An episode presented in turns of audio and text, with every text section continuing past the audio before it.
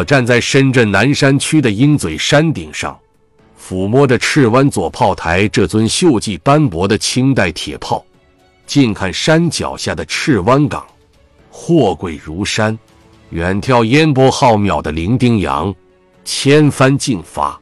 历史的车轮碾过了硝烟弥漫，岁月的脚步带走了鼓角争鸣。时光的长河倒流到一八四零年六月二十八日，眼前是英国海舰船四十余艘，在陆军四千余人，封锁珠江口的伶仃洋面。借口是民族英雄林则徐一九三九年六月三日至二十五日，在虎门当众销毁鸦片二百余万斤，并严令外商不得再向中国贩卖。赤湾左炮台始建于康熙八年（一六六九年），是广东海防前哨阵地。一九三九年九月四日。驻华商务监督义律在蛇口附近的九龙洋海面，以要求供应食物为名，向清军开火。清军果断迎战五小时，消灭英军十七人。甘美励志号舰长的祭次士被击伤，又先后在川鼻洋、关涌水七次迎头痛击英军。为广东水师提督关天培抗英发挥了重要作用。眼前这尊清军铁炮，是手工作坊里用泥模具、生铁铸造，砂眼遍布，炮称跟外观一样粗糙，膛压低，射程近。而英军经过了第一次工业化，用现代数、理化科技之时，清军从制造到使用都是土法蛮干。如果仅是武器落后、兵不利、战不善，能很快弥补，清王朝腐朽麻木，则无药可救。关天培在虎门炮台率水师叛命抵抗，危在旦夕，向两广总督琦善求援，他居然从数万大军中只拔两百援兵应付。虎门要塞很快失陷，英军冲到广州城下。他既无所出，赔偿巨额白银了事。从容阴遮蔽、青苔遍布的古炮台下来，我来到山顶广场林则徐青铜雕像前。每一次的危难关头，总有无数仁人志士站出来，苟利国家生死以岂因祸福必趋之。林大人气宇轩昂，手执望远镜，刚毅的目光凝视着波涛汹涌的海面。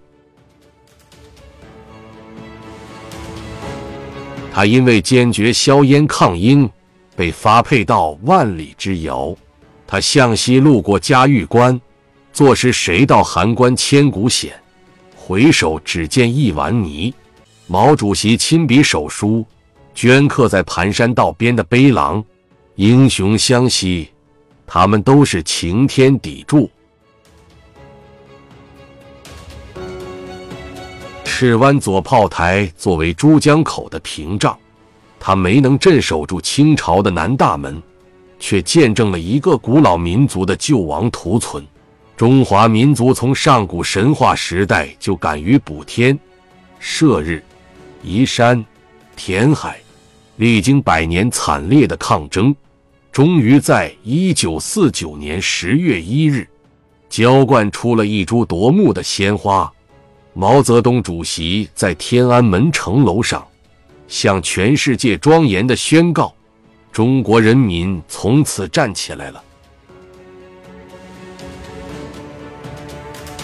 念天地之悠悠，独怆然而涕下。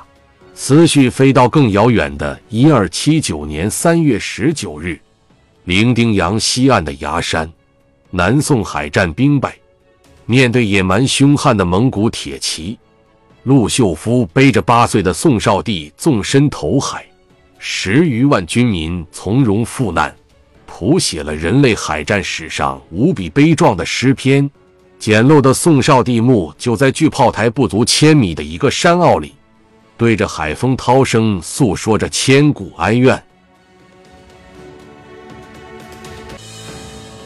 声声汽笛把我带回到眼前，灿烂的阳光微笑着射出万丈光芒，把整个历经三百多年沧桑的古炮台镀成金色。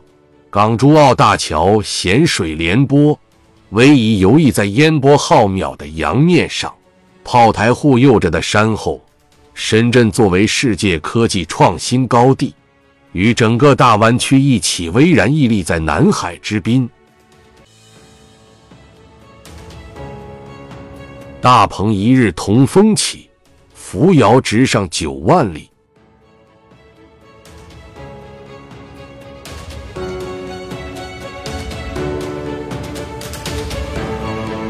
余有德，伶仃扬鞭的遐思分享完了。